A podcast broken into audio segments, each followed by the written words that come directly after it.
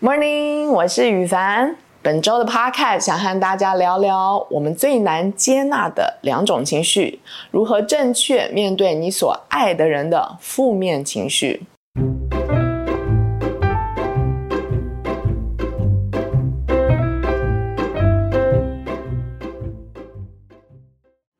在开始之前，我想先问你：当你在最在意的那几个人中间，可能是你的另一半、儿女，因为一些事情而变得非常负面，开始大哭、生气，甚至是焦虑难安的时候，你会怎么做？想必大家或多或少都会碰到这样的情况。先回想一下，当时你是如何处理和面对这件事的？想好了吗？那我要开始讲我自己的故事喽。记得几年前，我的大女儿没有考上自己想上的学校，因此决定先放弃职工博士的计划，打算先工作。但是期望落空后，随之而来的必定有失望。失望的时候，我们一定会经历哀悼这个过程啊、它的过程是否认 （denial）、愤怒 （anger）。讨价还价 （bargaining）、沮丧 （depression）、接受或接纳 （acceptance） 啊，这些情绪在我们的哀悼的时候，常常很莫名的会突然出现，又很莫名的突然消失。然后他们出现的顺序不是我刚刚讲这样，可能会混着来哦。在那一晚，当我们吃完晚饭，正在收拾桌上的碗盘的时候，大女儿突然哭了出来哦。边哭边说着，她最近常常睡不着，不知何去何从，觉得压力很大，因为来的太突然了，所以大家都愣住了。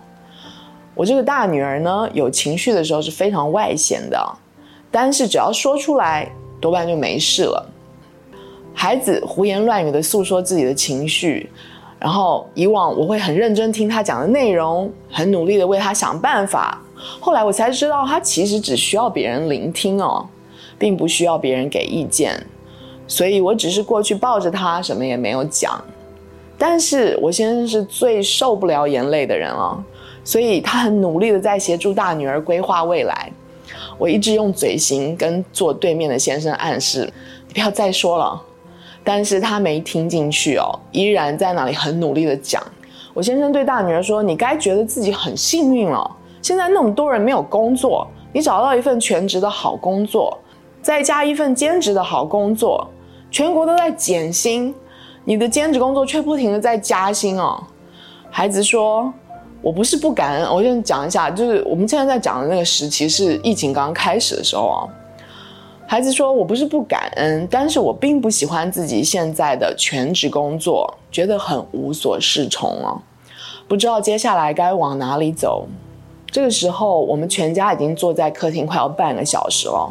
小女儿见她姐姐哭，也感受到未来的不确定，也开始掉眼泪了。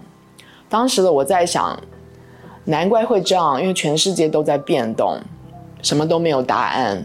孩子必定也感受到未来世界因为变数太多，所以感到很焦虑。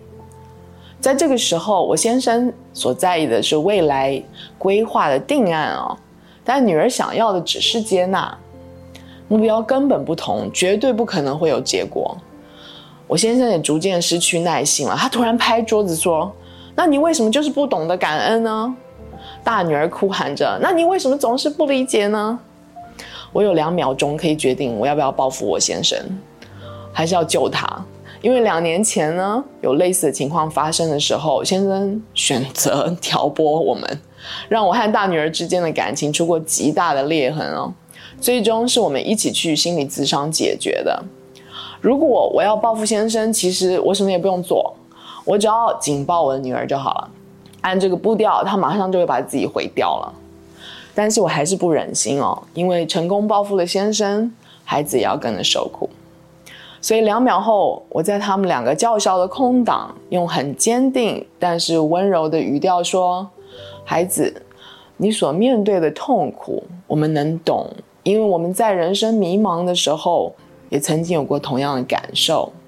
但是我们不一定知道我们自己在跟你说什么，因为虽然我们都快五十岁了，可是我们却不是很能处理你们的痛苦。你想，你跌伤了，我们都要心疼很久很久，更何况是见你们在生命里摔跤。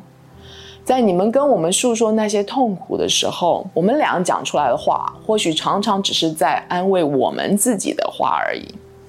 我们讲的话，很可能是在抚平自己看着你们痛的时候的心疼。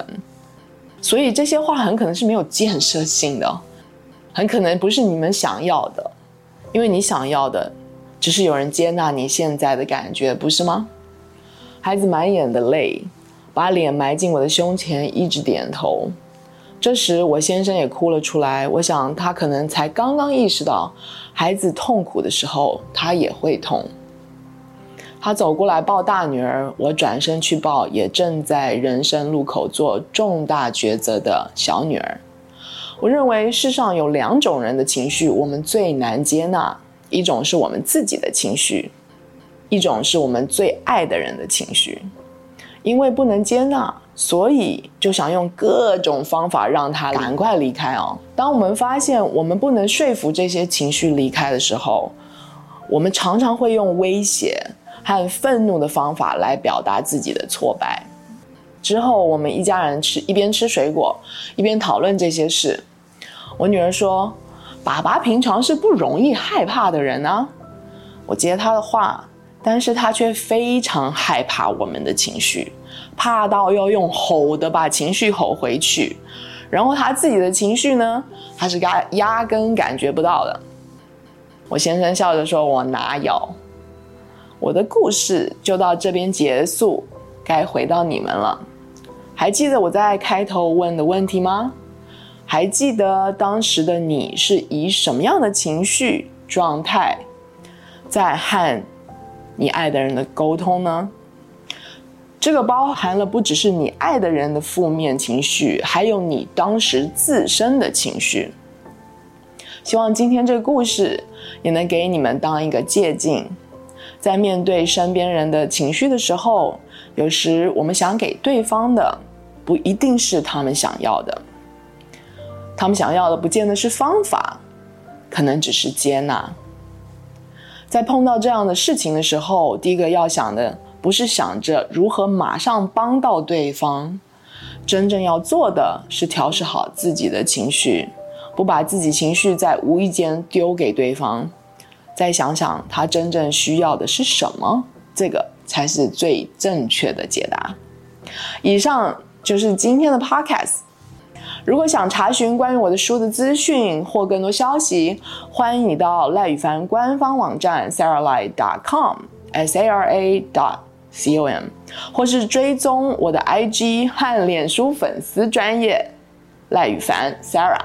另外，最近大家也可以在我的 YouTube 频道上看到影像版的 Video Podcast 哦。欢迎大家在 YouTube 搜寻赖宇凡 Sarah。那我们就下次再聊喽。拜拜。